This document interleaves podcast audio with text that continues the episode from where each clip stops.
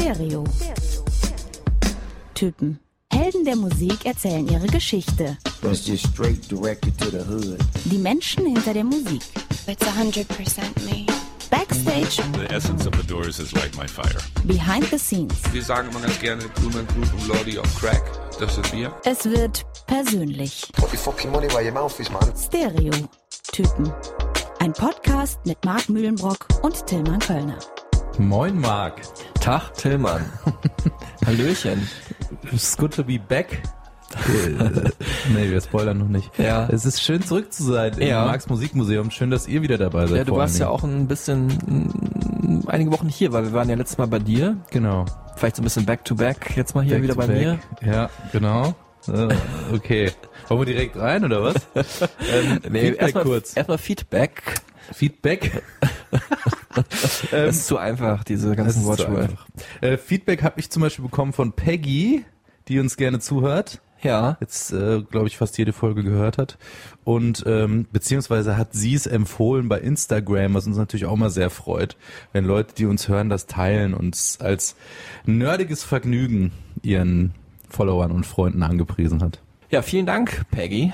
Ja, und ähm, Marie-Lena hat äh, mir geschrieben. Grüße raus an ja, Marie-Lena. Habe ich kennengelernt, als ich aufgelegt habe auf einer Party und dann hat sie äh, danach sich diesen Podcast angehört und äh, sie schrieb, dass sie es besonders schön findet, wenn wir persönliche Geschichten erzählen. Ah. Da kann sie sich schon mal freuen auf diese Folge, die jetzt kommt heute, glaube ich. Ja, das haben wir ja schon einige Male gehört, ne? dass viele, viele Hörer mehr an den Geschichten interessiert sind als an den Fakten. Wir versuchen mal so eine bunte Mischung zu machen. Ich habe auch noch was für dich, Tillmann. Ja, bitte. Und zwar hast du ja mal gesagt, du warst besonders stolz, dass wir mal im Ausland gehört wurden, nämlich in Österreich. Was heißt besonders stolz? Das ist ja mittlerweile Standard. Ja, genau. Und hab da mal geguckt, wo wir denn überall schon gehört wurden äh, bei Spotify. Ach, echt? Hab ich an meinem Rechner. Und zwar ging es auch schon natürlich Österreich, klar, Frankreich, Luxemburg, England, äh, USA, aber es ging auch nach Indien, die Philippinen, Chile, Mexiko, Taiwan, Kanada und Singapur. Wow. Wahrscheinlich aber einfach, weil äh, unsere Hörer hierzulande uns mitgenommen haben in ihren Urlaub. Oder in UK hat vielleicht äh, Noel Gallagher mal eine Folge gehört. Ja, das ja äh, halte ich auch für sehr wahrscheinlich. Ja. Wieso, wieso nicht? Aber lass uns zur Sache kommen. Ja, genau. Bevor ich an die Instrumentenwand in Marx Musikmuseum schreite, muss ich durch ein, ein Plattenmeer. Ja, also wir haben wieder ein paar liegt. neue dabei. Alle noch eingeschweißt. Was hast du hier? Oh, Stone Temple Pilots. Ja, 25 Purple. Jahre. Äh, Eine meiner äh, Lieblingsplatten aller Zeiten. Da konnte ich nicht widerstehen. Diese Sonderedition mit raren B-Seiten-Tracks. Super schönes Cover auch dieses äh, mit dem chinesischen Drachen. Interstate Love Song. Grandios. Ja, Was hast du hier mein? Lieblingssong. Kelly Finnegan. Ja, es ist eine super schöne äh, Oldschool Soul Platte, so ein bisschen so diesen Mark Ronson, Amy Winehouse Flair. Und dü-dü-dü-dü-dü, Songs of Leonard Cohen. Ja, den Kinofilm äh, haben wir ja letztens gesehen. Wahnsinnig Words gut. of Love. Genau, Marion und Leonard. Und ähm, die Platte ist jetzt nicht neu, die habe ich schon etwas länger, aber habe ich wieder rausgekramt, weil mich das dazu inspiriert hat. Eine sehr schöne Doku kann man wirklich nur empfehlen, äh, gerade zu so grauen Novembertagen. Äh, passt Wie heute super wieder einer ist, ihr hört den Regen vielleicht prasseln auf Genau. das Dach von Marx Musikmuseum. Ihr hört, wie äh, Leonard Cohen dazu singen könnte. Aber um ihn geht's natürlich heute nicht. Aber es gibt eine Verbindung äh, zwischen Leonard Cohen und äh, dem Künstler, um den es heute geht. Dazu kommen wir später nochmal. Aber äh, Tillmann, ich würde sagen, schwing erstmal die Seiten. Ja, ich freue mich, dass du hier ein Plektrum von mir aufgehoben hast. Ja, immer an der gleichen Stelle. Das eingestaubt. heute Gott sei Dank mal keine Pfandmarke. Ja. Und ich kann mich wieder kaum entscheiden, aber ich nehme die Nylon-Seitengitarre, Ja, ja, die genau. heute gar nicht so gut ist, ehrlicherweise, weil es eigentlich Stahlseiten sein müssten. Um das zu machen, was ich jetzt mache. Ich gehe nämlich parallel noch in die üppige Küche in Marx Musikmuseum Ja. Und hol mir eine, hast du irgendwo eine leere Flasche? Eine leere Glasflasche, so eine kleine wäre gut. Ja. Warte mal. Hier, die leckere Frit äh, Fritz Cola hätte ich jetzt fast gesagt und Werbung gemacht, aber Fritz Cola, wenn ihr unterkommen wollt in hat sehr lecker geschmeckt. Äh, Deswegen ist sie auch leer. So, die, Ja, Bottleneckst du jetzt oder was? äh, stülpe ich mir jetzt auf den Mittelfinger. Ja. Sieht so ein bisschen aus, als würde ich dir was Unschönes suggerieren wollen, aber das. Du kannst auch, kannst auch, äh, sag mal, den, den Körper abbrechen einfach so und nur den Hals nehmen. Ey, ne? das ist jetzt wirklich ein Experiment. Ich habe das ohne Scheiß noch nie gemacht. okay.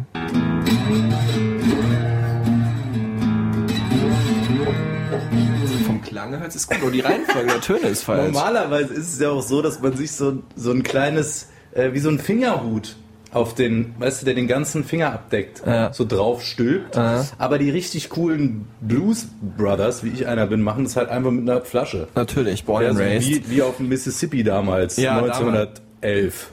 Es wird irgendein Ton, ne? Äh, äh, äh, Ja, es geht zweimal hoch und das ist relativ schwer zu koordinieren, ja. Okay.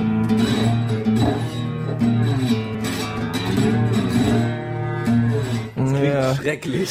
Okay, pass auf, wir spielen es noch einmal richtig ein, äh, weil man, Ja, also genau. vom Style her konnte man es erkennen, aber von den Noten her finde ich, vom, von den Akkorden her jetzt nicht so ganz.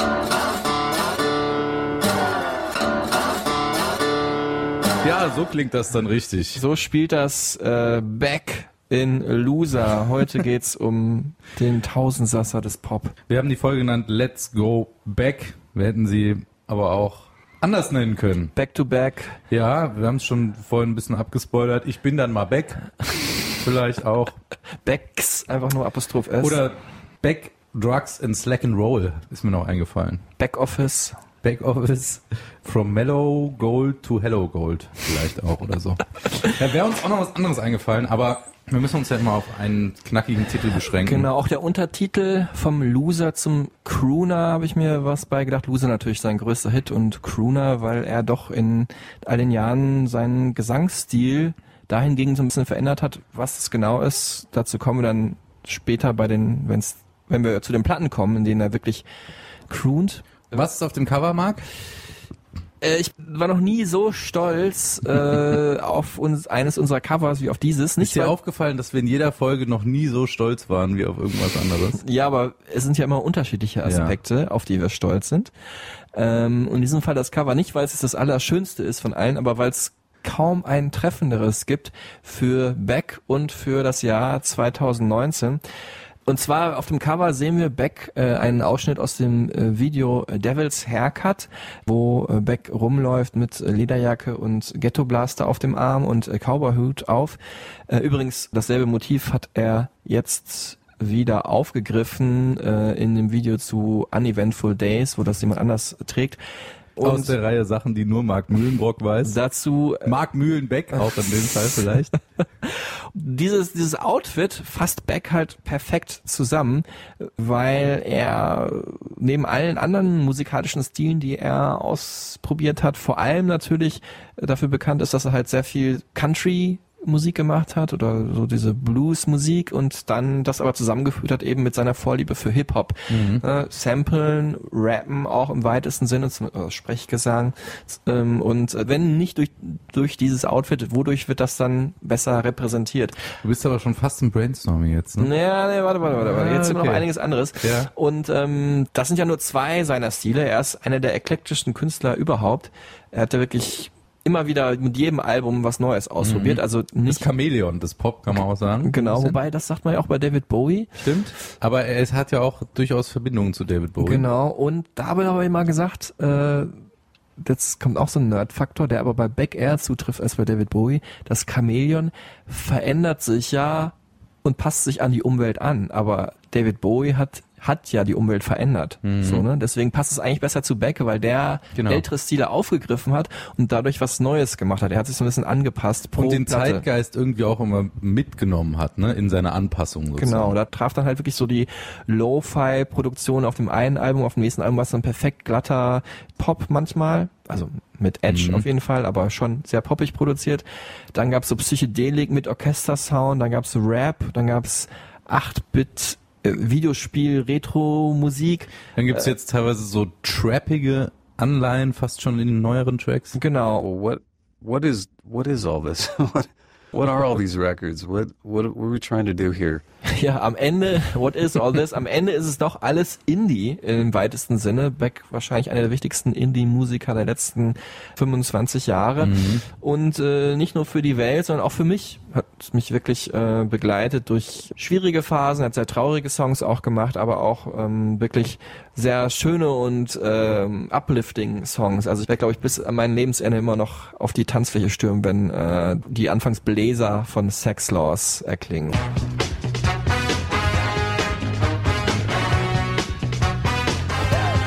Oder wenn Where It's At so rein poltert.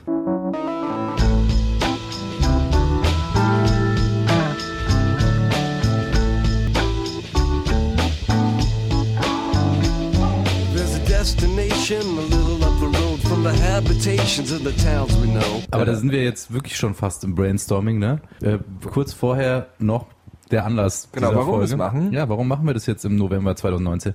Weil Beck jetzt quasi diese Woche, ja, Mhm. wenn ihr es ganz aktuell hört, eine neue Platte rausbringt, die Hyperspace heißt. Mhm. Wenn ihr es irgendwann anders hört, wird sie wahrscheinlich immer noch irgendwie relativ neu sein. Die letzte Veröffentlichung von Beck. Auch wieder ein Konzeptalbum, kann man sagen. Jedes Album irgendwie in sich auch sehr geschlossen.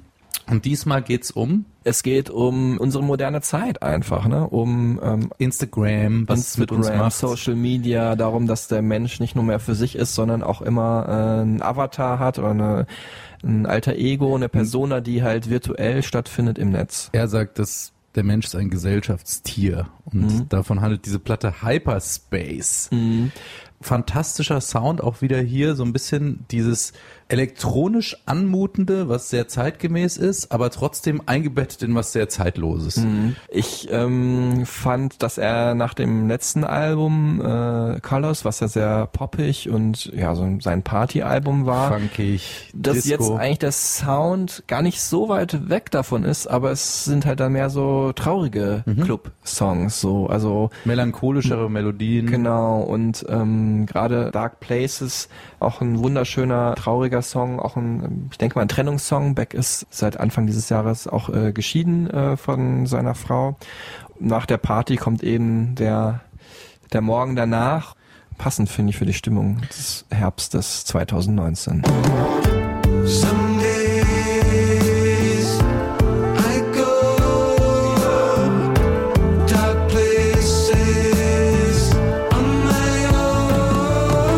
Jetzt haben wir schon viel gedroppt, was Beck ausmacht. Wir machen einen kleinen Schlagabtausch trotzdem nochmal, trotzdem nochmal, weil es zu unserem Konzept hier Aber das gehört. Wording ist ja äh, Brainstorming, nicht Schlagabtausch. ne? Brainstorming, ja. Irgendwann, wenn wir die Sendung verkaufen und ein, und ein Gegenprodukt aufmachen, so wie bei Wayne's World, dann müssen wir alles neu benennen. Dann können Ja. wir Schlagabtausch nennen. Okay, dann nennen wir es jetzt immer noch Brainstorming. so, ich fange an mit sieben Grammys. Oh, da bin ich acht Grammys. Ja, sind es acht? nein, nein, sind bestimmt sieben, aber ich sag's einfach mal. Es hört sich an wie bei wie beim Pokern jetzt gerade. Ja. Dann sag ich äh, Two Turntables. And a Microphone. Okay, dann kam der Ball schneller zu mir zurück, als Ja. ich äh, denken konnte. Dann sage ich äh, Scientologe ist er. Oh ja, dann werden wir auch drüber sprechen müssen. Das ist natürlich ein Faktor, über den man diskutieren kann. Ähm, ich sag David Campbell, sein Vater. Großartiger Streicherarrangeur vor allem. Al Hansen, sein Großvater, sag ich, der ist äh, Mitbegründer einer Performance-Art-Gruppe. Ich sage Loser. Dann sag ich, äh, MTV makes me want to smoke crack. das war, äh, einerseits, weil ich nämlich bei Loser direkt an das Video denke, was ich damals bei MTV rauf und runter gesehen habe. Sagt man das so? Nee, ne? Was rauf und runter lief und was ich da oft gesehen hatte. Deutsch. Da nämlich war äh, die B-Seite MTV Makes Me Want to Smoke Crack auf der Single von Loser, die ich mir dann damals gekauft habe und dachte, was ist das für ein weirdo Typ? Das war so eine Piano-Ballade, wo er eigentlich ganz schmuvig da so ein, so ein ruhiges Lied runtergebrettert hat mit diesem Text. Unglaublich. Ich sag dann, ich dachte, du sagst es nach Loser, Slacker. Ja, das ist natürlich das Wort. Die Abhängergeneration der äh, 90er Jahre. Beck ist so das Gesicht davon. Und ähm, dann fällt mir ein, die Mariachi-Bläser tauchen in einigen Songs auf und auch live immer wieder eingesetzt äh, von Beck, auch um Songs, die er bereits veröffentlicht hat, die ohne Mariachi auskam, halt damit dann irgendwie live zu verändern. Du hast ihn ja getroffen, deinen Mhm. großen Helden. Wo, wann und wie? Also das war, ähm, ich habe ihn zweimal getroffen, äh, jeweils zum Album äh, Colors. Einmal halt ähm, war das in äh, im Juni 2016, glaube Mhm. ich, in Berlin. Ähm, da hat er da live gespielt.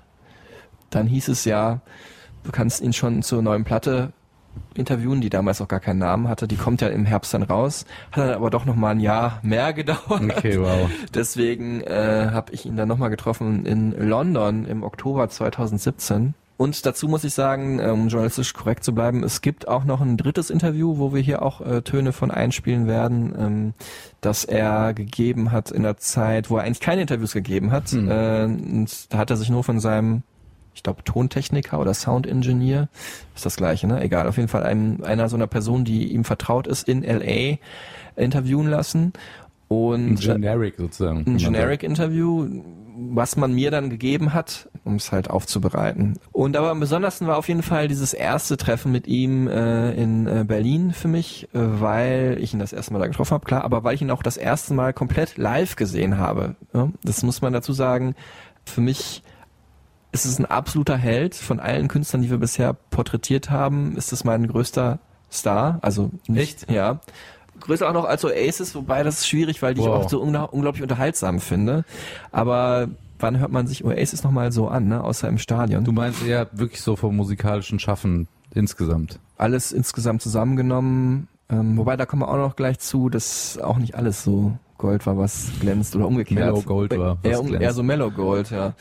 Und ich hatte ihn all die Jahre immer verpasst, wenn er live auf Tour kam. Entweder halt, weil ich nicht da war oder weil er gar nicht kam oder weil er äh, sich eine Auszeit genommen hat oder weil er, das war auch mal eine Zeit lang, dann nur so mit Akustikgitarre halt vorbeigekommen ist äh, auf Deutschland-Tour und dann dachte ich, nee, also wenn, dann will ich auch das ganze Programm sehen mit den indischen Sitars, mit der Mariachi, mit äh, den äh, Turntables und alles Mögliche, das will ich halt alles haben. Und äh, für Beck ist es auch, also seine Live-Konzerte sind für ihn ja mehr als das halbe Leben eigentlich. when I'm playing the show, I feel like, oh, we're missing this. We need more of this, or you know. So uh, that's where I put my energy for a few years, and then once I do that, then I'll sort of get the idea. We need more songs with guitars, so I'll do a record that has more of that sound and feeling. Yeah, because I mean, you sink or swim by uh, how it goes on stage. Du schwimmst oder du gehst unter auf der Bühne und äh, er hat jetzt gerade gesagt, dass halt diese Live-Shows halt immer wieder auch seine Platten beeinflusst haben, weil er halt dann in die oder jene Richtung, in ne, Abtempo-Richtung oder vielleicht auch mal balladeske Richtung halt dann neue Songs geschrieben hat. Ja gut, aber wie war es denn jetzt für dich persönlich, als du auf ihn zugegangen bist? Wie ging es dir davor? Was hast du gefühlt? Wir sind ja eigentlich natürlich auch dann Profis so, aber wenn man jemanden trifft, den man so richtig gut findet und das auch schon 20 Jahre lang oder länger, ich weiß gar nicht, dann ist man natürlich auch schon nervös. Ne? Also jetzt nicht gar nicht mal jetzt an mich selber, aber dann habe ich halt Angst, dass irgendwie vielleicht das Aufnahmegerät nicht geht der oder Klassiker. der, oder irgendwas ist so. Ich bin ja so ein Kontrollfreak. Ich guck mal gerade, ob wir noch aufnehmen. Ja, ich gucke auch mal gerade. Ja, okay, geht noch alles. Ja, gut, alles klar. Und deswegen war ich schon etwas aufgeregt. Auch dann, wenn man morgens dann, das Interview war ja in Berlin, in den Zug steigt, denkt man, oh bitte Deutsche Bahn, heute nicht. Ja. Heute fickt mich nicht. Also Ja. dann, dann nimmst du natürlich auch nochmal, ich nehme eh schon immer einen Zug, der mindestens anderthalb Stunden vorher Zwei Tage ankommt. früher fährt. Naja, aber da dachte ich, okay, ich nehme einen Zug, der noch zwei Stunden vorher ankommt. Mhm. So. Ja, und dann trifft man ihn und er macht es einem nicht leicht. Er ist ein äh, sehr rätselhafter Mensch. Es, du hast ja mal Fotos von ihm aktuell gesehen. Der Ja, sieht ja theoretisch, das ist glaube ich ja so, wie alt ist der? Wird 50, glaube ich, kannst du eben gucken. Ja, 1970 geboren. Wird also nächstes Jahr 50. Und er Sieht aber aus wie, also auf Ende- den Fotos wie Ende 20. Ende Ganz 20, genau. Wirklich. Ähm, Babyface, Ja, hat er ja auch als, also ich meine, er sah auch mit Mitte 20 ja aus wie 15. lange blonde Haare, gefühlt kein Bartwuchs. Wenn man genauer hinguckt, sieht man natürlich schon, dass der jetzt nicht so, dass er schon ein bisschen älter ist, aber trotzdem immer noch sehr jung aussieht und ähm, irgendwie verzieht er auch keine Miene oder so. Ne? Es gibt ja, ist ja auch nicht unwichtig, wenn du mir jetzt zum Beispiel eine Frage stellst, dass du dann irgendwie deine Augen oder deinen Mund irgendeine, irgendeine Emotionale ja, Reaktion Oder zeigt. umgekehrt, wenn ich jetzt mit dir rede, dass du mir das Gefühl gibst, ja, du hörst zu Mhm. und das passiert irgendwie dann nicht. Der hat auch keine starke Mimik im Gesicht. So ist er einfach, so ein bisschen apathisch, aber jetzt nicht unhöflich, das kann man nicht sagen, aber eigentlich sehr höflich, aber nicht so, dass man das Gefühl hat, man kommt ihm jetzt nahe oder so, was eh schwierig ist. Aber es gibt natürlich Leute, die können das sehr gut suggerieren und meistens entsteht dann dadurch ein besseres Interview. Dieses Interview war jetzt so okay. Also ich war auch so ein bisschen neidisch dann auf nämlich diesen Tontechniker, der ihn da in LA interviewt hat. Da hat man da schon gemerkt, dass er sich dann halt öffnet und dann so ins, ins Ja. Sprechen kommt. Das war bei mir nur der Fall direkt vor dem Interview oder direkt danach, ich weiß es gar nicht genau, als er dann nämlich erzählt hat, dass er äh, mal per Mitfahrzentrale mitgefahren ist, von Köln nämlich nach Berlin, äh, als er nämlich da seinen Großvater besucht hat, äh, Al Hansen, er hat in Köln äh, gelebt, ganz lange Jahre, ist auch in Köln gestorben übrigens.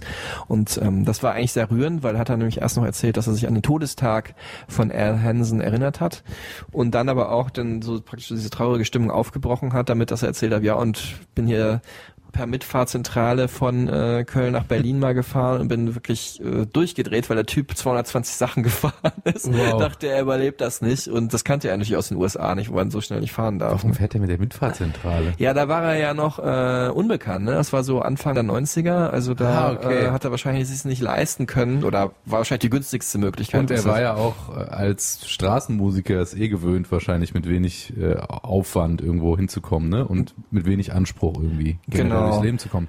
Aber da sind wir ja schon in der Biografie. ja, Ne? äh, super. Dann lass uns doch direkt mit dem Großvater einsteigen Ja. und dabei bleiben quasi, der den Grundstein für Beck auch gelegt hat, Ja. dass er überhaupt am Leben ist. Der ja, Fluxuskünstler. Ja. Muss man vielleicht mal kurz erklären. Ja, Fluxus. Das ist so, ich würde es wirklich jetzt, damit wir nicht zu nerdig ausufern, würde ich einfach so sagen, wenn man Dadaismus irgendwie, ne, die Dada-Kunst sich damit ein bisschen auskennt, das ist so eine Weiterentwicklung davon. Im Prinzip auch ein bisschen so eine Nonsens-Assoziativkunst, ne, die keinen bestimmten Regeln folgt. Kann man das so Ja, formulieren? da jetzt ja Beck auch keine Fluxuskünstler ist, müssen wir uns auch nicht so weit gehen. Aber ja, Dadaismus ja eigentlich eher so in der Malerei bekannt. Fluxus eigentlich bekannter halt als Performance-Künstler, Mhm. aber jetzt nicht nur. Also sie haben wirklich keine Regeln, was das Format angeht. Sehr aber assoziativ. Genau, und äh, halt um die Leute zu verwirren und ein bisschen zu schocken vielleicht auch. Eine der bekanntesten Aktionen ist halt, dass sie mal äh, in den 70er Jahren ein Klavier aus dem Fenster geworfen haben, einfach so als Statement und ähm, auch vorher oder im, im selben Rahmen halt klassische Musiken halt mit dem Klavier total umgestaltet haben und neu ähm, dargeboten haben, was so als Affront gegen das Establishment galt, aber andererseits natürlich auch als irgendwie neu und cool und rebellisch. Und das ist eben alles passiert hier in der Nähe in äh, Köln und Düsseldorf und in Wiesbaden. Und ähm, ich glaube, diese Klaviersachen waren in Wiesbaden, aber der äh, Al Hansen, der hat hier in Köln gelebt, also der Großvater von Beck. Und deswegen war Beck auch Ende der 80er, Anfang der 90er relativ oft hier in Köln. Die Tochter dieses Großvaters ist Bibbe Hansen, Mhm. ne, die dann auch im Umfeld von Andy Warhol, von der Warhol Factory aktiv war als Muse, sagt man auch, ne, Mhm. von Warhol und auch selber Künstlerin. Und Becks Vater, David Campbell, Mhm. einer, ein wirklich fantastischer äh, Dirigent, Studiomusiker und vor allem, wir haben es schon gesagt, Streicher, Arrangeur, der auch zu hören ist auf ganz vielen Platten von Beck. Ja. Kurz vielleicht an dieser Stelle, weil wir auch immer mal gerne Sachen einspielen. Am prägnantesten äh, ist es mir aufgefallen, da dachte ich schon damals, als diese Platte rauskam, die Sea Change, da ist es mir am prägnantesten aufgefallen, im Song Lonesome Tears, äh, und zwar am Ende, wenn es so richtig psychedelisch sich die Streicher so nach oben schrauben.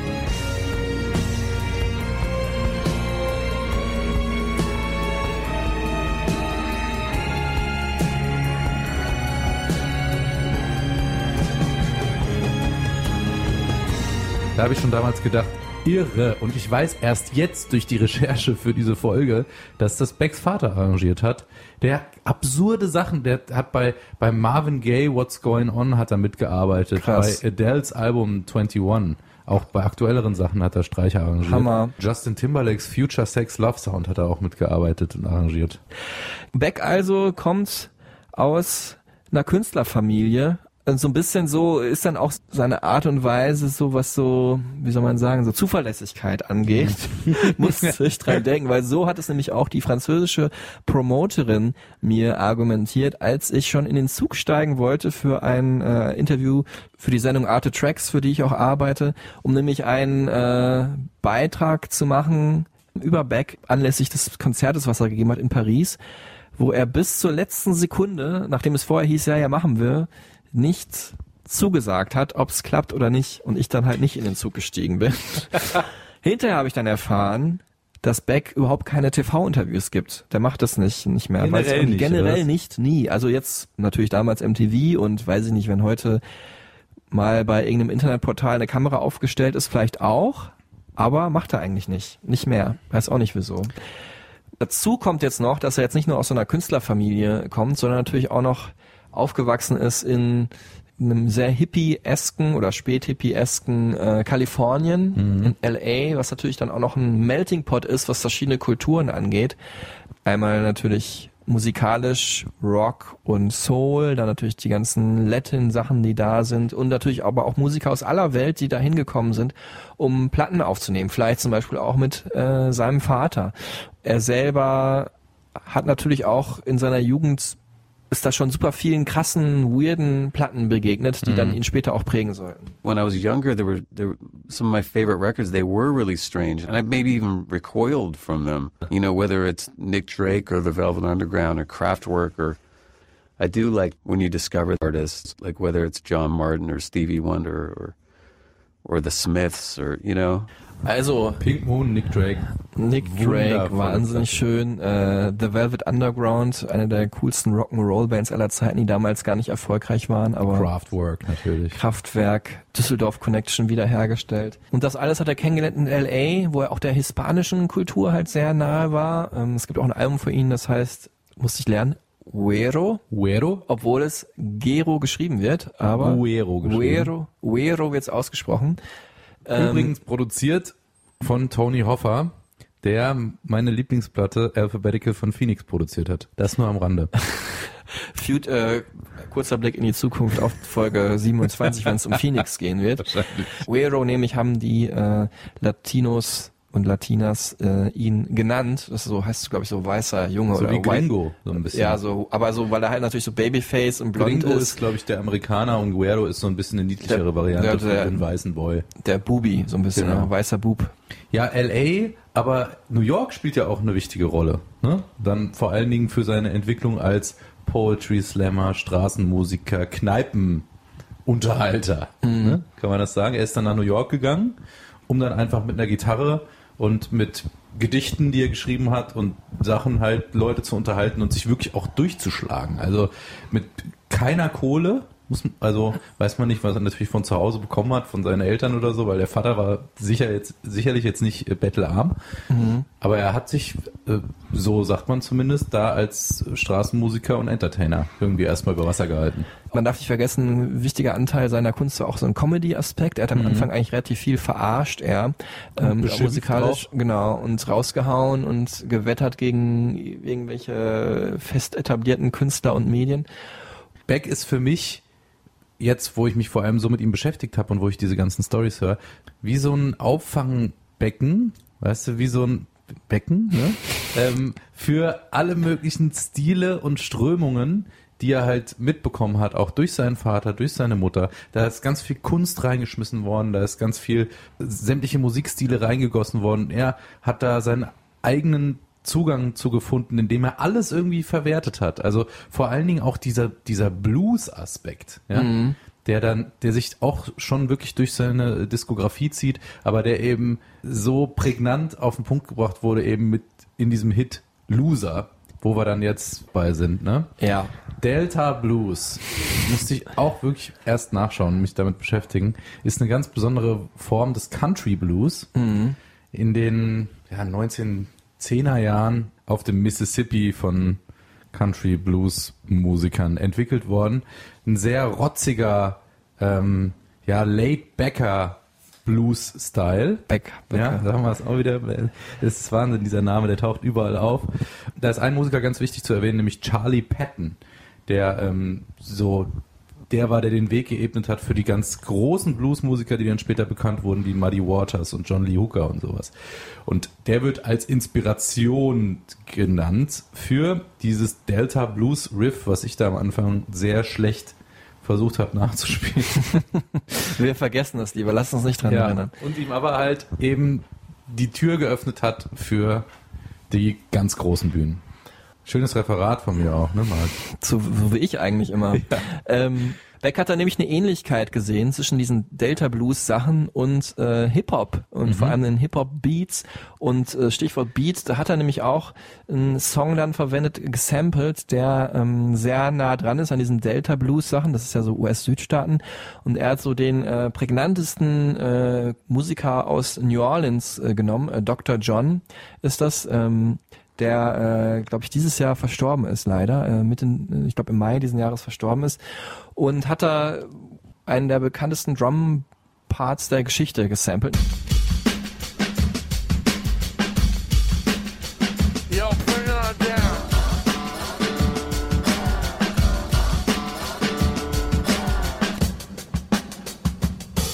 Das ist I Walk on Gilded Splinters, super oft gesampelt, unter anderem auch in äh, die, einem bekannten Oasis-Song, äh, Go Let It Out.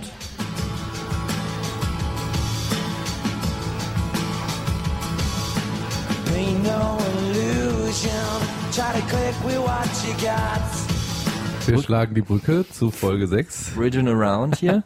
also diese Delta Blues Sache plus ne, geht dann so in New Orleans rein, plus Hip Hop, weil er rappt ja im weitesten Sinne, aber er rappt auch schlecht und absichtlich Ja. schlecht. Man muss dazu sagen, äh, kurz mal zur Einordnung, wir befinden uns Anfang, Mitte der 90er. Ja. Ne? Auch eine der Hochphase von ja, Rap wie dem Beastie Boys oder Public Enemy. Ne?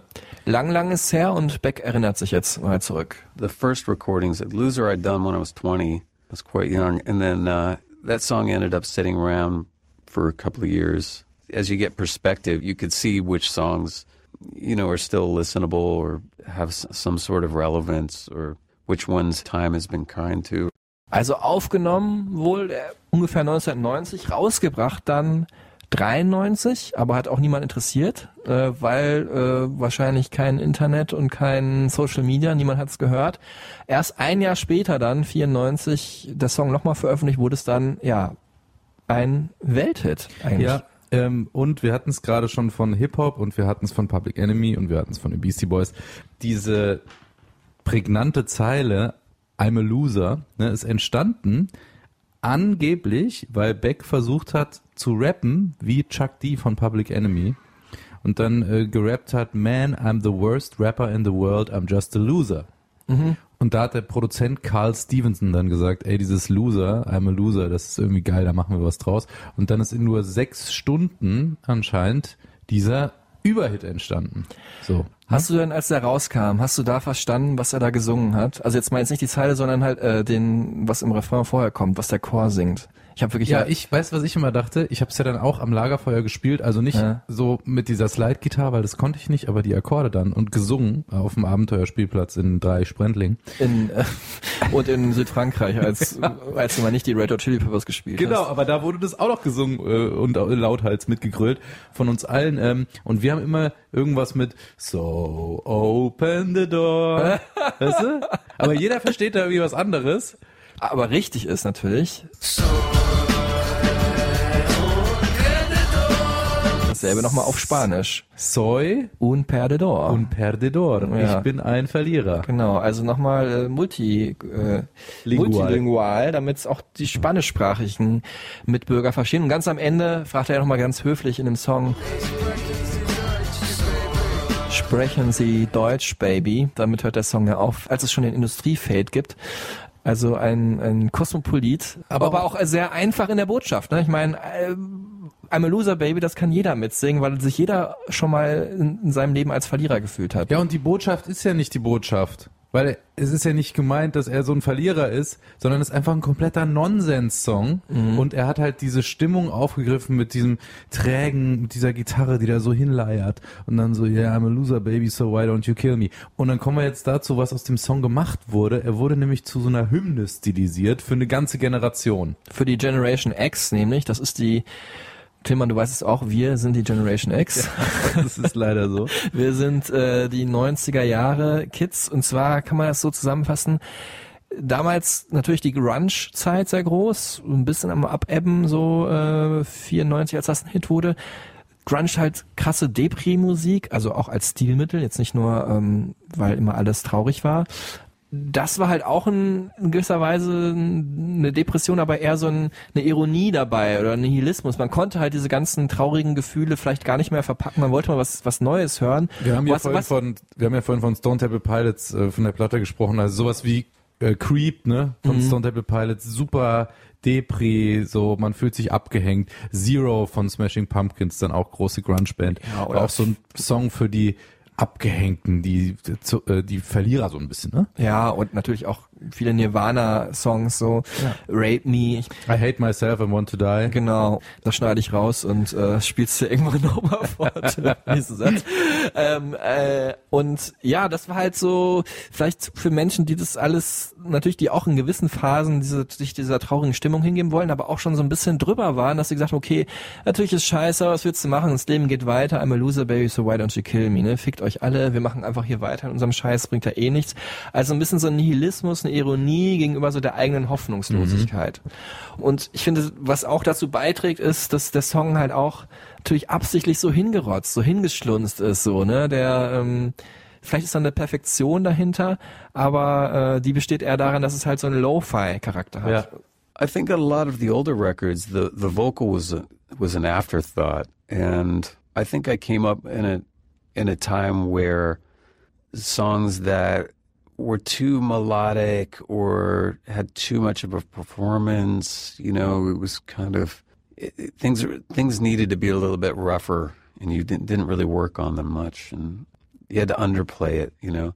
And, and I always had songs that had melody but I was, tr- I think, on the earlier records, trying to find ways to kind of, you know, make that less noticeable. So I just sing it on a cheap Radio Shack mic, or uh, you know, kind of per, you just sing out of tune a bit. You know, I think also influenced by all these records I grew up with, whether it was, uh, you know, Dylan or Tom Waits, or you know, that had these imperfections. Ja, und was ich eben noch sagen wollte, dass ähm, dieser Song eben zu dieser Slacker-Hymne wurde, Slacker für halt Abhänger, Abhänger auf dem Sofa, Faulenzer. MTV-Gucker. Genau, und er war halt eigentlich genau das Gegenteil. Er war halt nur am Hasseln, um halt irgendwie rumzukommen und hat eine Show nach der anderen in irgendwelchen schäbigen Kneipen gespielt, um äh, irgendwie weiterzukommen als Musiker. bis dann eben dieser Hit Loser kam und er auf einmal der Star der äh, MTV Generation wurde. Ich meine auch das Video damals war natürlich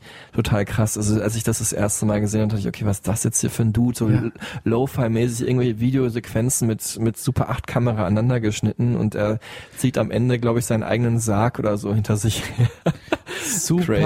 weird und super kunstvoll und einfach abgefahren. Jetzt wollte ich aber noch mal kurz auf das eingehen, was Beck gerade gesagt hat. Also er hat da so einen Trick angewendet. Äh, also eigentlich sind es zwei Tricks, ähm, um zu kaschieren, wie ernst es ihm eigentlich mit dieser Musikkarriere ist. Das ist so, wenn, sagen wir mal, du hast so was total, was dir total wichtig ist und total auf dem Herzen ist. Das erste, wie er damit umgegangen ist, dass er diese Songs halt wirklich relativ schlecht produziert hat, um so ein bisschen zu kaschieren, dass da doch eine ernste Botschaft hinter ist und eine, eine Ernsthaftigkeit, ähm, auf die, wenn er direkt angesprochen werden würde, äh, total empfindlich reagieren würde. Deswegen sind da irgendwie coole Slogans drin, ne? Also das sind ja irgendwelche Reime, die auch total keinen Sinn machen.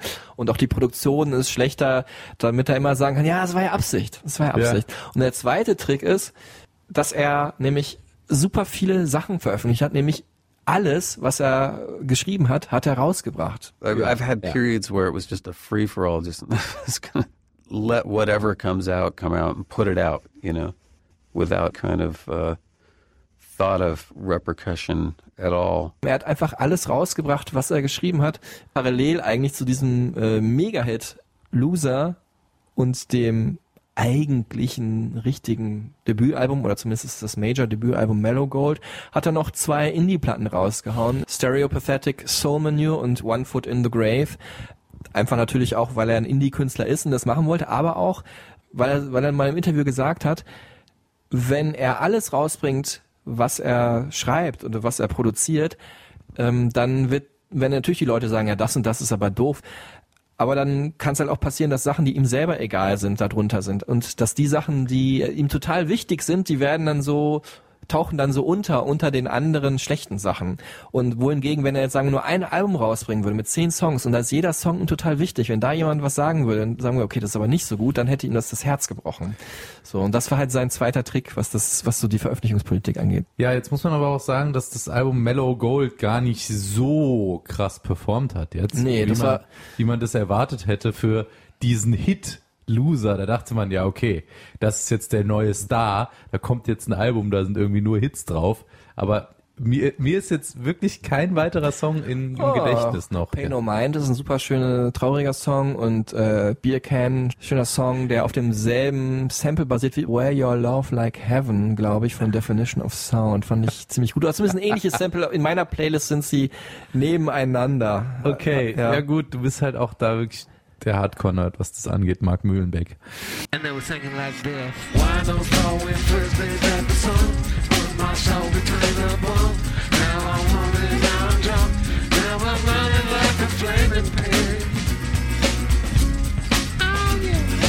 Dann lass uns, bevor wir die anderen Alben abhandeln, nochmal ganz kurz auf diese Scientology-Sache eingehen. Ähm, weil das ja auch was ist, wo jetzt ja viele sagen könnten, ey, ihr feiert den so ab, der ist irgendwie bekennender Scientologe und Demagoge und hetzt da irgendwie in irgendeine Richtung und versucht die Leute irgendwie von irgendwas zu überzeugen. Aber das ist er ja eben nicht, finde ich. Ne? Also Also, er- also es ist natürlich eine sehr zweifelhafte Religion, die gerade auch in Deutschland sehr stark reglementiert ist, was auch die Scientologen dazu bringt, Deutsche als Nazis zu verdammen. Also auch das ist ja schon krass. Ich bin dann auch mal der Meinung, wenn das jemand für sich selber halt so entschieden hat, dann soll er das machen.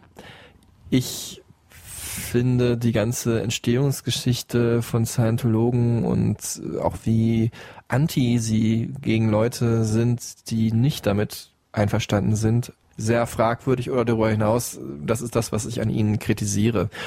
Ähm, aber man, man, zum Beispiel im Interview wurde auch vorher gesagt, man sollte Beck nicht drauf ansprechen, gerade wahrscheinlich auch in Deutschland nicht, weil wir das halt auch immer so kritisch sehen hierzulande.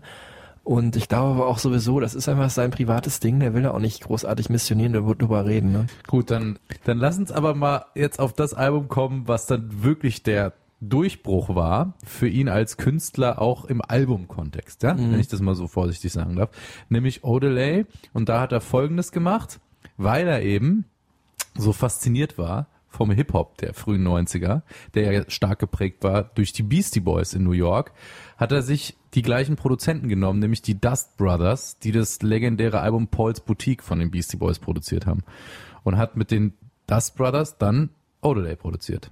Odelay, ein Füllwort der spanischen Sprache, ähm, so, so ein Wort, was man so als, ja, wie wir sagen, irgendwie, ne, oder you know, it's like, die Amis sagen würden, einfach mal so dazwischen äh, sagt, ohne besondere Bedeutung.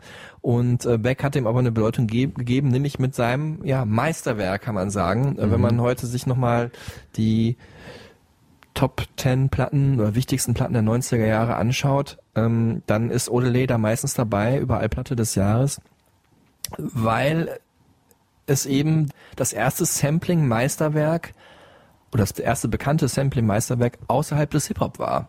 Und Mhm, er hat sich diese, diese Technik halt, Technik, ne? Das Samplen ist ja ähm, also mehr als eine Technik, ist eine Religion und eine Kultur, hat er sich da halt äh, genommen und für seine Indie-Musik halt angeeignet, weil er eh schon sehr eklektisch unterwegs war in ganz vielen verschiedenen äh, Genres. Ähm, hat er dann auch Jahrzehnte an äh, Plattenproduktionsgeschichte durchforstet nach irgendwelchen coolen kleinen Sounds oder Melodien, oder, die er dann halt dafür gesampelt und äh, reingefrickelt hat in seine Platte, die er eigentlich erst äh, an der Gitarre äh, komponiert hatte. Well, I just liked it because it always put a surprise, you know. I mean, a lot of the songs on Odelay are, are written songs, you know, songs that I wrote. I wrote a melody and chords, and then we'd maybe put a horn from an old record or some sound or somebody talking, and it would always throw something unusual or exotic, something that you can tell is not quite just a typical recording, you know? And I like that. Ja, und am Ende da entstand dann auch natürlich dann kein Hip-Hop-Album, sondern eins ja, der vielseitigsten Meisterwerke so der Musikgeschichte. Ne? Da gab's dann Latin, Pop, Grunge, Funk, Hip-Hop natürlich auch. Ja, es gibt diesen Song Where It's At, der halt Hip-Hop nicht nur soundmäßig zitiert, sondern der auch diese Zeile enthält.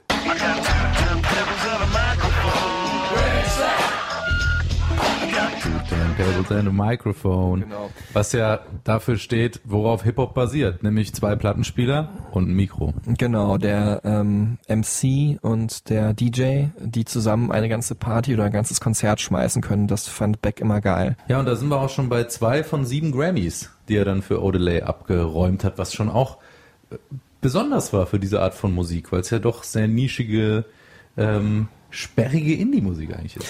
Sperrig weiß ich gar nicht. Äh, natürlich erschien es nach außen hin dann doch irgendwie so eine Mischung aus sperrig, weil es vielleicht ein bisschen Lo-Fi produziert war, aber auch dann sehr poppig durch halt äh, Becks Ader für Popsongs, aber auch durch die Samples aus der Popmusikgeschichte, die er dafür benutzt hat. If you thought that you were making your way to where the puzzles and pagans lay, or put it together, it's a strange. Und er hat halt auch damit irgendwie Grenzen aufgelöst. Genau, Ne? das war eigentlich das Vorreiteralbum für das, was dann auch heute wir noch haben, nämlich äh, das Einreißen der Genregrenzen. Überhaupt, dass er gesampelt hat, was in der Gitarrenmusik eigentlich ja eher bis dato selten passiert ist, war wichtig für Künstler, die es heute gibt. Ne? Also sowohl Frank Ocean, der Indie und Soul melodiös zusammenbringt, als auch ähm, Künstler wie Jamie XX, der Genau. auch aus allen Genres sich bedient und ganz viel schnipselt und samplet. Genau, und, und selbst wenn Künstler heute nicht so klingen von, diesen, von dieser Freigeistigkeit, haben wirklich Jahrzehnte Musiker, die nach ihm kamen, halt profitiert. Äh, Weil er nämlich klar war, im Prinzip geht alles in der Musik, wenn es nur irgendwie gut ist. Alles kann, nix muss, wie im Swingerclub. Genau, und wie es dann nämlich nicht geht, das hat man dann kurz später gesehen bei Puff Daddy, beziehungsweise sehr erfolgreich natürlich zu der Zeit, aber die Songs sind halt nicht so gut gealtert und äh, das sieht Beck auch heute noch so. Sure, you can take a, a famous hit song and rap over it, and people are going to like it, but that wasn't the real art of it. The art of it was combinations of things that shouldn't go together, or new chemistry of music and sound that you could only do with sampling. There's something beautiful about the idea that you're preserving and recycling music or something maybe that's going to be forgotten and giving it a new life. I, I love those ideas of sampling. Wobei ich Puff Daddy da jetzt mal in Schutz nehmen muss, Marc. Es gibt auch Tracks, wo das großartig funktioniert, wie zum Beispiel bei Juicy von äh, The Notorious Ja, B.I.G. gut, ich rede ja eher von seinen eigenen Solo-Sachen, aber lass uns nicht darüber reden, das wird die nächste halbe Stunde dauern. Stimmt. Machen wir irgendwann mal so, ein, so eine Streitfolge über solche Themen. Genau. Zum Thema Samples, ja, haben wir jetzt einiges gesagt. Der Sound insgesamt klingt dann aber doch immer sehr retro. Ja, ich finde, irgendwie verbindet alt mit neu, ne? Haben wir ja gerade auch schon gesagt. Also natürlich, wenn man äh, alte Samples nimmt, hat es irgendwie was. Es ist auf jeden Fall retromäßig. Ich finde irgendwie, es ist so, als wenn er irgendwie so eine Platte nimmt und die so abstaubt und dann irgendwie so auf, auf einen Turntable legt und dann so ein bisschen spinnt an die richtige Stelle und dann äh, sich mit einem Wachsmalstift die richtige Stelle markiert und dann im richtigen Moment einspielt. So stelle ich mir das für Beck vor. Es ist natürlich total, wahrscheinlich wirklich ja viel unromantischer gewesen. Schönes Bild, aber. Ja, Es klingt schon fresh. Ja. Aber von den Sounds her, ne, im Vergleich zu dem, was zu der Zeit dann irgendwie rauskam, da ging es ja dann auch darum, vor allem Mitte, so Ende der 90er, wir nähern uns ja dann jetzt auch den, die Ende, dem Ende der 90er und Anfang 2000er, ging es ja dann darum, auch Technologie zu präsentieren in der Musik. Ne? Und gerade im Hip-Hop auch auszuspielen, was es so für Soundmöglichkeiten gibt, digitale Produktionstechniken. Und da ist er schon immer so ein bisschen rausgefallen. Genau. Das passt aber auch ganz gut, was er jetzt hier gleich zu sagt, weil er hat nämlich vermieden, immer Songs aufzunehmen, die so nach dem aktuellen Zeitgeist klingen. I always avoid whatever the current sound is because I feel like it, it dates your music. I have songs I've been playing for 20 years, you know, so I want I don't want the songs to feel like like they're dated. Und das muss man wirklich auch sagen. Also Becks Songs aus den 90ern könnte er genauso jetzt aufnehmen und umgekehrt.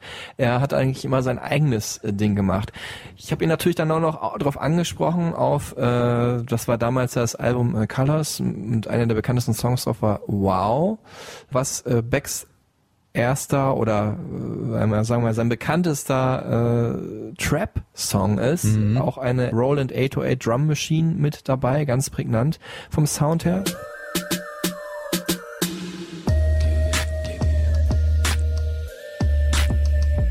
Und da habe ich auch gedacht, okay, äh, hast du jetzt gerade gesagt, du vermeidest einen aktuellen Sound, aber ich meine, das ist ja gerade so das heiße Ding. Wieso hast du das dann hier bei Wow so gemacht? Well, you know, for me, it's just an 808 drum machine. So I've been using those since my first record. It's like something that's always been there, but then it becomes, it gets a name. That's the funny thing about music. You make it, but it, it seems to change over time. Und das ist vielleicht der Unterschied von Beck zu aktuellen Hip-Hop-Künstlern. Beck benutzt dann tatsächlich die Original 808 Drum Machine, also das analoge Gerät. Und die Trap-Produzenten nehmen irgendein Plugin aus dem Rechner, was 808 heißt, und schrauben da noch ein bisschen dran rum, dass es irgendwie ein bisschen anders klingt und bedienen sich dieser, ne, dieser Kultur, aber benutzen nicht die originalen Instrumente dafür. So wie Beck seit Mitte der 80er, was er hier gerade gesagt hat. Aber manchmal, äh, da entscheidet er sich auch ganz bewusst, klassisch zu klingen. Noch klassischer, als es Samples eigentlich sind. It is something I think about a lot.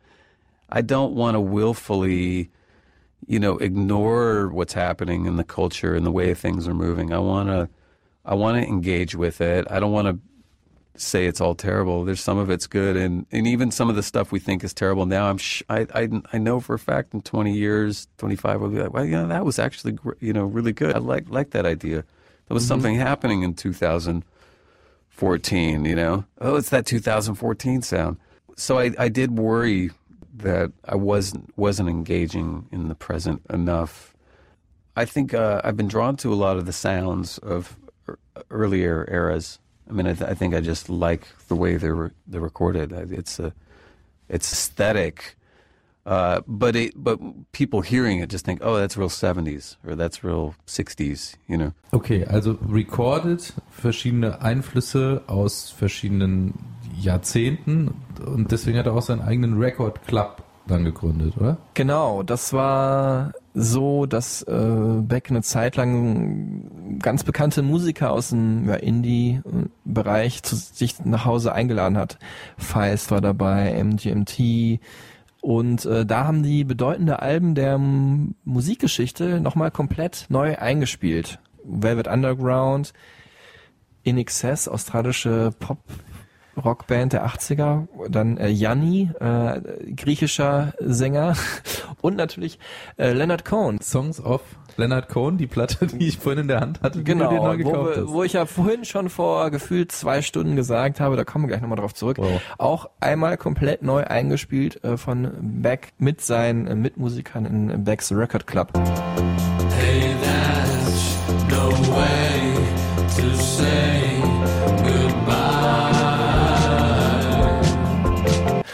Und äh, ein anderes Experiment, was er gemacht hat, war dann halt dieses Songreader-Ding. Da hat Beck sich gesagt, ich bringe jetzt mal ganz altmodisch meine Musik raus, nämlich gar nicht, also nur als Buch, nämlich. Das ist halt ein äh, Notenbuch, wo dann ähm, die Songs, die er als nächstes veröffentlichen wollte, halt nur in Notenform dargeboten sind und äh, dargestellt sind und jeder sie dann nachspielen konnte. Haben auch viele gemacht, also auch viele unbekannte Musiker des, im Internet, aber dann eben auch einige ähm, ja, bekannte Indie-Musiker, wo es am Ende dann eine Compilation äh, zu gibt, der, äh, auf der alle Songs zusammengefasst sind.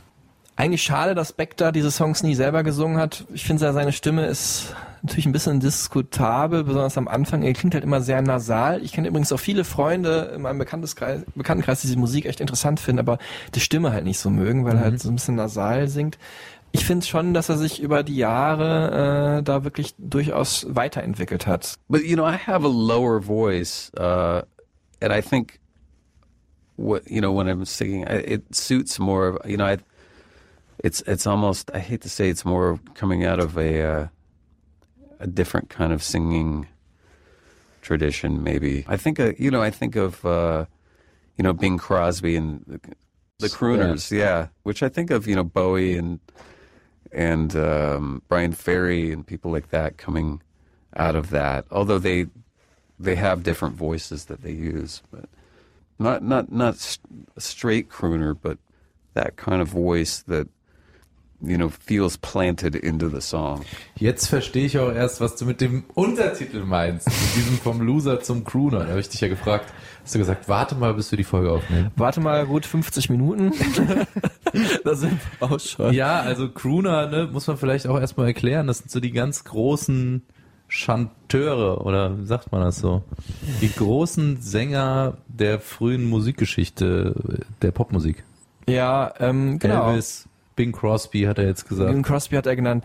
Also eigentlich glaube ich, kommt das ursprünglich so vom Jazz, ne? wenn da äh, Menschen gesungen haben, was ja nicht immer der Fall war, dann haben die oft so so sehr Schlager-esk, würde man sagen. Das ist natürlich ein fieses Wort, aber sehr schmachtend gesungen, sehr romantisiert gesungen und ähm, das, wenn man heute vom Crooner spricht, meint man aber nicht mehr nur äh, diese Musik der, ja, was ist das, 40er, 50er Jahre, sondern halt auch einfach einen gewissen Stil, den dann eben, ja, Bowie, Ferry später gemacht haben und natürlich der vielleicht, obwohl das gar nicht äh, gar nicht so unter diesem Begriff so oft läuft, der äh, bekannteste Crooner der Musikgeschichte natürlich äh, der King, Elvis Presley. Love me tender. Genau, und nämlich Elvis auch ein wichtiger Künstler für Beck, als er den Song geschrieben hat, Blue Moon.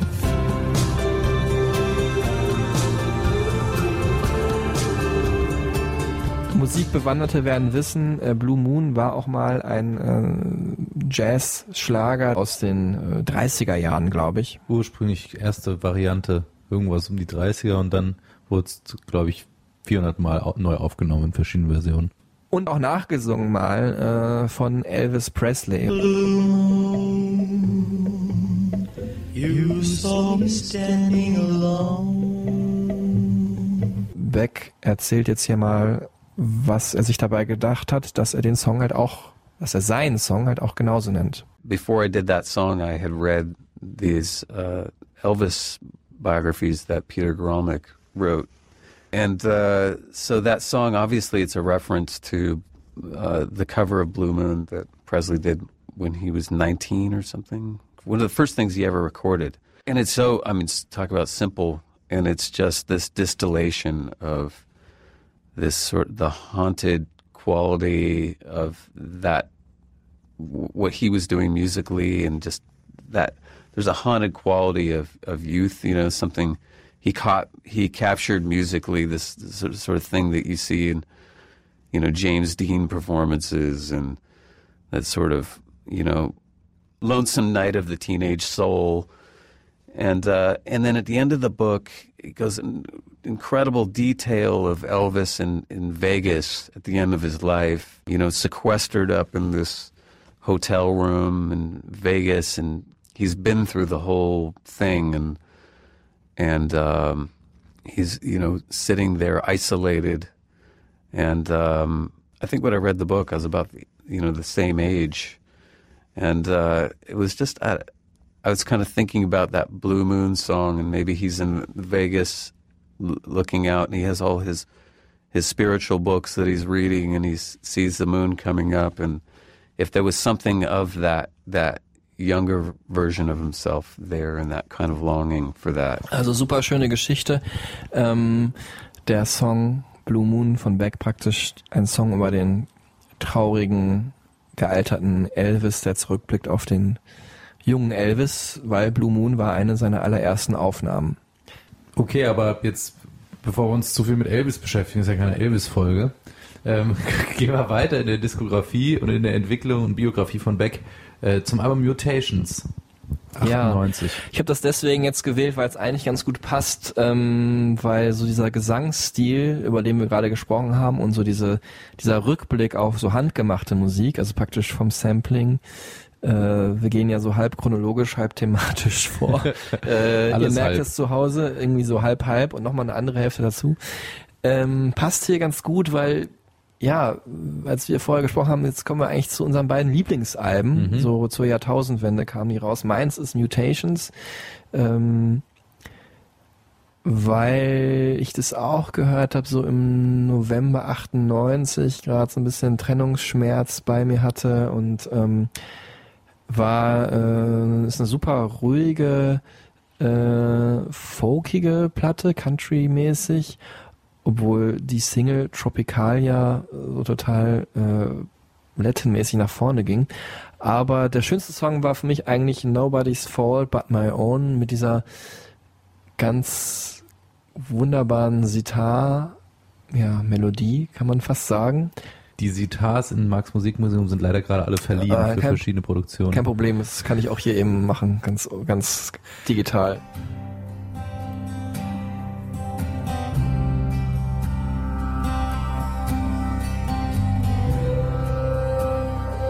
Und damals äh, habe ich dann nochmal, als ich nämlich bei meiner damaligen und dann Ex-Freundin äh, zu Gast war, äh, gesehen, wie Beck diesen Song bei einem Konzert live äh, performt hat für MTV in Lissabon. Und da kommt nämlich zu dieser normalen Version des Albums noch ein Drum-Sound mit dazu. Wir reden hier von einer BPM-Zahl, also Beats per Minute-Zahl von ungefähr vier, würde ich sagen. Alle, weiß nicht, acht Takte einmal ein Drum-Sound. Und das hat mich gekriegt. Das war so genial. Der hat so ganz stark nachgehallt. Und ich habe das bis heute nirgendwo gefunden. Meine Damen und Herren, ein Aufruf an Sie, an euch draußen. Solltet ihr jemals die Live-Aufnahme von Nobody's Fault, But My Own Live in Lissabon oder irgendwie anderweitig von der Tour damals in die Finger bekommen, in irgendeiner Form, ruft mich an. Gut. Bist du fertig? Ja, jetzt dein Lieblingsalbum. Ja, wir, wir, ich würde jetzt einfach mal sagen, richtig unglamourös überspringen wir einfach mal jetzt äh, Midnight Vultures. Ja. Wir haben auch kurz schon über Sex Laws geredet. Es Genau. zeigt halt seine Vielseitigkeit, dass er zwischen diesen beiden sehr ruhigen Platten auf eine andere Art und Weise ruhig. Meine ist halt eher so Akustikgitarre und deine ist mehr so orchestral ruhig. Ähm, eigentlich so ein Funk-Album, Funk-Party-Album gemacht hat, wo, sagen wir, ich würde sagen, es ist eine Prince-Platte. Äh, unglaublich äh, so ein bisschen 80er-Funk-mäßig. Jetzt kommen wir zu Sea Change, dieser Platte, die ich immer noch wahnsinnig gerne höre, die ich auch auf dem Weg hier, hierher heute wieder gehört habe. Nigel Godrich kommt, kommt hier ins Boot, ne? Von, äh, Radiohead-Produzent, der sechste Radiohead. Wir haben ihn schon öfters erwähnt, ne? Ja. Letztens auch bei R.E.M., ja. Er ist immer wieder, er schlägt immer wieder die Brücke auch Wir sollten mal eine Folge zu ihm machen. Folgen der Helden äh, der Musik. Hat Wie diese, wir eigentlich, folgt er auch den Helden der Musik. hat diese wahnsinnig schöne Platte ähm, mitgestaltet mit seiner ähm, sehr filigranen Soundästhetik. Und wir haben schon die Streicher angesprochen, hier von äh, Becks Vater David Campbell arrangiert. Für mich immer noch das Größte, der Anfangstrack The Golden Age. Put your hands on the wheel. Let the golden age begin. Wow. Gänsehaut, leg deine Hände aufs Lenkrad und lass das goldene Zeitalter beginnen. So geht das Album los. Fantastisch. Besser kann man ein Album nicht beginnen. Und es zieht sich durch diese Stimmung. Es ist gänzlich unfunky, total äh, orchestral, äh, super schön warm. Ein Album, was man im Herbst, Winter super hören kann, und wenn man ein bisschen Wärme aus den Boxen irgendwie braucht. Und ein Album, was mich damals auch begleitet hat in so einer Findungsphase, so, ne, Anfang 2000er, wo will ich hin, was mache ich eigentlich, studieren, Musik machen. Das war, hat mich, hat mich wirklich auch stark geprägt. Stichwort äh, finden, auch Beck hat sehr lange gebraucht, um genau diesen Sound für seine Platte zu finden. That's a sound that we that I probably spent 15 years getting towards. I mean, I can play dozens and dozens dozens of recordings that were never released where I was trying to do something that felt like that record. 15 Jahre hat er dran gesessen, um mal sowas hinzukriegen. Auch interessant mal zu hören von einem Künstler, dass er parallel immer irgendwie an einem Sound arbeitet und einen Sound entwickelt äh, und dann trotzdem andere Alben rausbringt, weil er irgendwie mit dem Sound noch nicht zufrieden ist. Ja, und es war auch eine Trennungsplatte für ihn. Das heißt auch, äh, Mutations war keine. Das war jetzt eine Trennungsplatte von Lee Lyman, einer Designerin hat er sich äh, getrennt. Und äh, das hört man natürlich auch. Ne? Lost Cause zum Beispiel, äh, so ist ein Song, der sich von ihr verabschiedet und natürlich meine Lonesome Tears haben wir vorhin schon, das sagt ja wohl alles aus. End of the day. In derselben Phase ist ja irgendwie auch entstanden dieser wunderbare Song Everybody's Gotta Learn Sometimes. Ist mir noch eingefallen, haben wir im Brainstorming vergessen, vergiss mal nicht, Eternal Sunshine of the Spotless Mind. Ja. Unser beider Lieblingsfilm. Ja, haben wir erwähnen. auch festgestellt durch Beck. Also ganz kurzes Aufdröseln, wir nerden schon wieder zu sehr ab. Everybody's Got to Learn Sometimes, eigentlich ein Song aus, glaube ich, Anfang der 80er oder Ende der 70er von den Corgis, auch so ein One-Hit-Wonder. Everybody's gotta learn sometime. Es ein super schöner, melancholischer, trauriger Song ist. Und den hat Beck halt gecovert.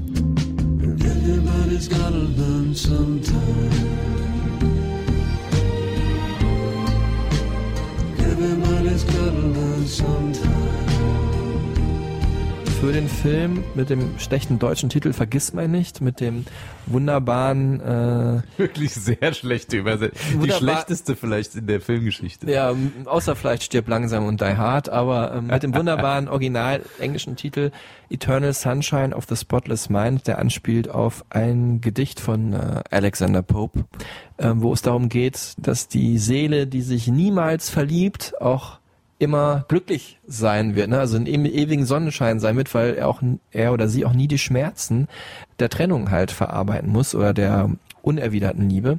Und äh, darum geht's in dem Film mit Jim Carrey und Kate Winslet, unser Lieblingsfilm. Und äh, das passt auch deswegen ganz gut, weil nämlich in dem Film äh, Jim Carrey die Trennung nämlich nicht verarbeiten kann äh, und sich deswegen alle Erinnerungen von äh, an die Beziehung mit Kate Winslet aus dem Gedächtnis löschen lassen will, was äh, Regisseur Michel Gondry super anschaulich äh, bebildert. Da ist zum Beispiel eine Erinnerung, wo die in so einem Haus am Strand sind und dann sucht er diese Erinnerung nochmal auf und hinter ihm fällt dann halt so, fallen die Wände zusammen und das Haus stürzt zusammen. Also ganz krasser, äh, also optisch ein Wahnsinnsfilm und auch melancholisch wunderschön. Ja, Michel Gondry, auch großartiger ähm, Musikvideoregisseur, einer der größten für mich. Auch für Beck, ja. Also mein Lieblingsregisseur überhaupt.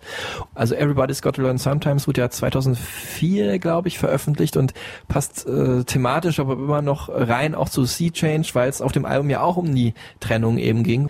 Ich fände, äh, dass das ein sehr trauriges Album ist, aber es ist auch so eins, wo man sich so in dieser Traurigkeit halt dran verlieren kann. Ne? Und ähm, es ist immer auch eine gewisse Hoffnung in den Texten. there's certain songs that are that do dwell on these you know certain aspects things things that are heartbreaking things that are um you know that's what you do in songs you're really parsing through all this wh- whatever negative experience and you know sifting through it and making sense of it. And you know certain songs can be cathartic that way but i really did try to um, think about some aspect of it that could be hopeful which i think is a really hard thing to embody in a song.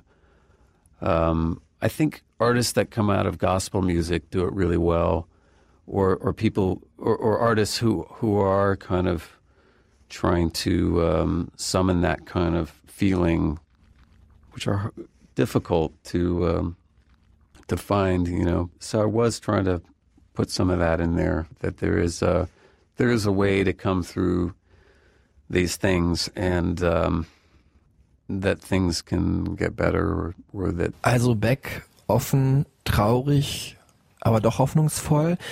Und äh, wenn ich sage offen, dann wird auch deutlich, dass hier keine, äh, wie in den Anfangsjahren seiner Musik, gar keine Ironie mehr dabei war, keine ironische Brechung, sondern dass er wirklich da sein Herz ausgeschüttet hat. in all these songs, there's a simplicity to the lyrics for the most part, a directness that I, I find difficult. My tendency is to kind of play with language and and imagery and those kind of things, and maybe obscure the sentiment slightly or couch it in language that is a little more open ended. I'm just drawn to that. That's that's where I go.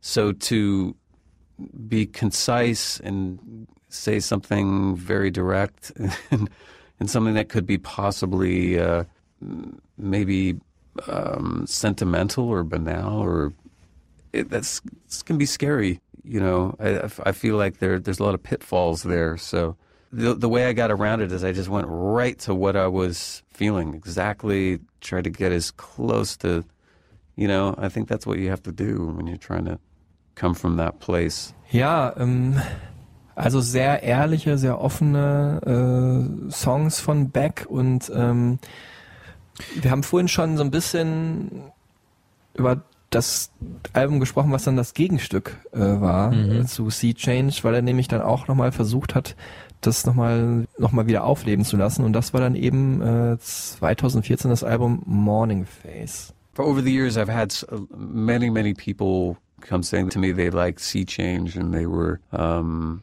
that's an album that crops up, and I, for a long time I avoided making anything that sounded like that record. And after a long time, I, f- I felt like why not go back there and see. So I went back to the studio where we did Sea Change in Los Angeles and tried to redo some of the songs. I was testing out the studio because they had, like I said before, they had rebuilt that studio and I wanted to see what it sounded like.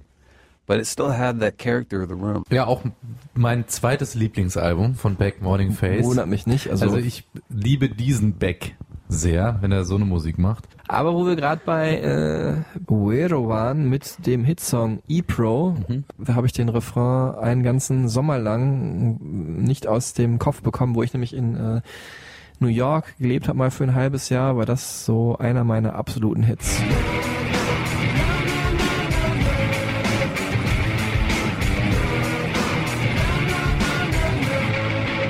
Für mich also sehr prägend, aber für Beck halt auch sehr prägend, weil aber in der schlechtestmöglichen Form ein großer Schicksalsschlag für ihn. Er hat sich beim Videodreh zu dem Song damals äh, eine starke Back-Injury. Es tut mir fast leid, dass man da, dass man diesen Witz machen muss. Das ist schon bitter. Ja. Aber eine sehr starke Rückenverletzung zugezogen. Die hat wirklich seine ganze Karriere gefährdet. Also er konnte mh, auf Tour gehen schon mal gar nicht mehr, aber selbst im Studio keine Gitarre mehr halten und ähm, Akkorde oder eine Melodie einspielen.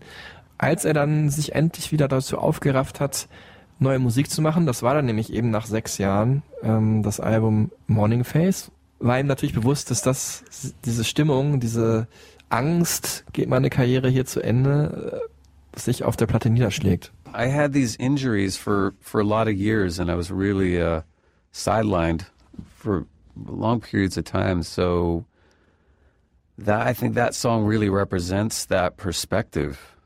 It does shift, you know. Uh, I don't think people have that experience till later in life, you know, when they start to have serious physical problems, and where life does really sit you down and say, "Okay, stop," and then you're you're left more as an ob- an observer of of what's happening, and then as well as your own life and your past, and that played into the mood of the record, I think. Dass Beck äh, sich dann wieder rangemacht hat an äh, Morning Face, war natürlich einmal die Geschichte, die wir gerade schon gehört haben, dass er wusste, dass viele seiner Fans halt auf diese Platte Sea Change standen und er diese Atmosphäre, diesen Vibe, diesen Sound nochmal nachempfinden wollte.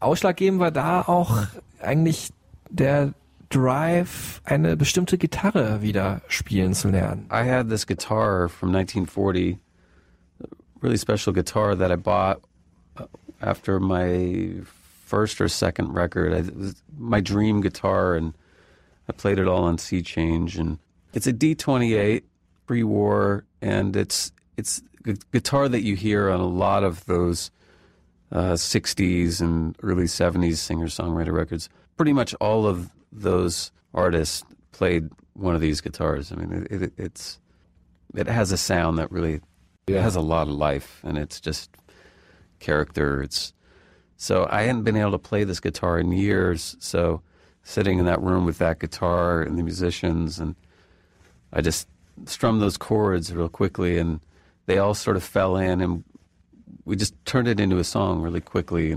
Also die Martin D28, eine sehr besondere Western-Gitarre, die hier natürlich auch hängt in der Instrumentenwand. Die hast du aber nie gewählt, komischerweise. ne? Du hast immer die Marx Musikmuseum. einfache Peter Bursch Musikschulgitarre genommen. Ja, und dann ko- kommen wir hier jetzt auch äh, zu dem Grammy wieder, den es für Morning Face gab. Wir haben einen unterschlagen, für Mutations gab es auch einen, übrigens. Ne? Für Morning Face Album of the Year und Best Rock Album. Und Album of the Year ist ja der Vater aller Grammys, ne? Für einen Musiker sozusagen. Oder die Mutter.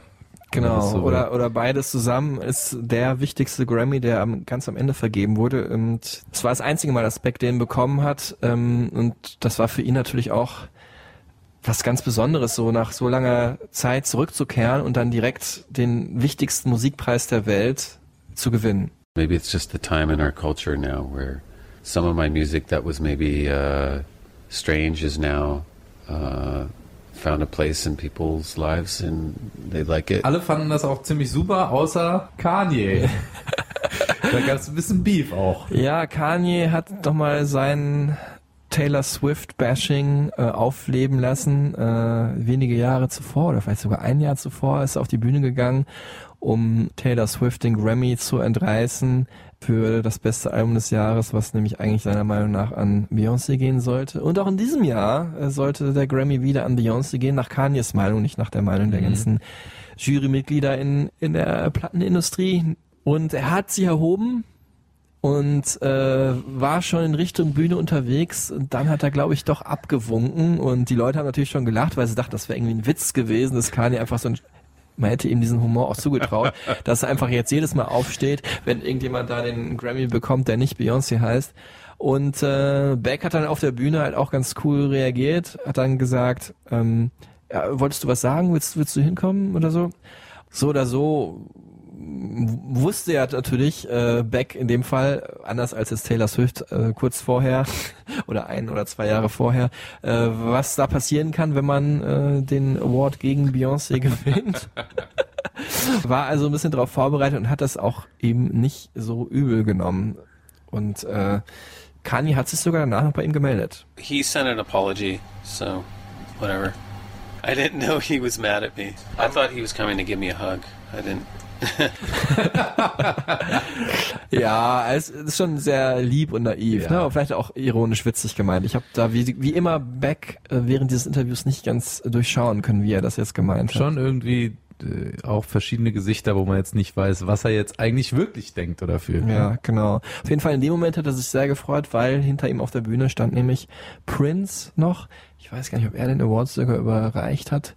Und Beck ist absoluter Prince-Fan. Hört man auch auf einigen Songs, Sie haben es vorhin schon erwähnt.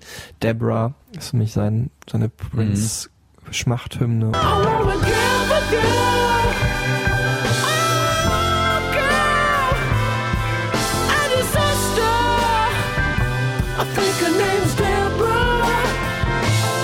Er hat ja jetzt auch letztens eine ganze EP im Paisley Park aufgenommen, eine Riesenaktion, äh, wo er äh, einzelne Songs seines Albums Colors nochmal eingespielt hat und äh, auch ein Prince Medley gespielt hat mit, So Ras mit Raspberry Beret, meinem Lieblings-Prince-Song, den Beck auch öfters mal live spielt. Ja, wir befinden uns kurz bevor dem Release seines 14. Albums Hyperspace, was diesen Freitag kommt. Und äh, ja, ich meine, sind eigentlich perfekt drauf eingestimmt. Hoffe ihr auch. Und damit ist eigentlich hier der, der Sarg, den Beck hinter sich herzieht, im Loser-Video zu, oder? nee, das ist zu, passt ja nicht, weil leben ja alle noch. Genau, wir kommen alle raus und feiern das Leben oder sind traurig über über schwierige Situationen im Leben. Also äh, Beck schafft es durch seine vielseitige Art Musik zu machen, auch wirklich jede Stimmung irgendwie zu unterstützen. Deswegen glaube ich, ähm, ist er auch einer meiner absoluten Lieblingskünstler. Wir hoffen, dass wir ihn euch ein bisschen näher bringen konnten äh, und ihr jetzt Bock habt, in unsere Supertunes äh, Liste bei Spotify reinzuhören. Zur Folge 12, Let's Go Back. Genau, mit allen wichtigen Songs, für uns wichtig, für Beck wichtig, für seine Karriere wichtig. Also natürlich Loser dabei und äh, Where It's At, die beiden wohl bekanntesten Songs. Und E-Pro ungefähr die Hälfte von Sea Change. oder Morning Face.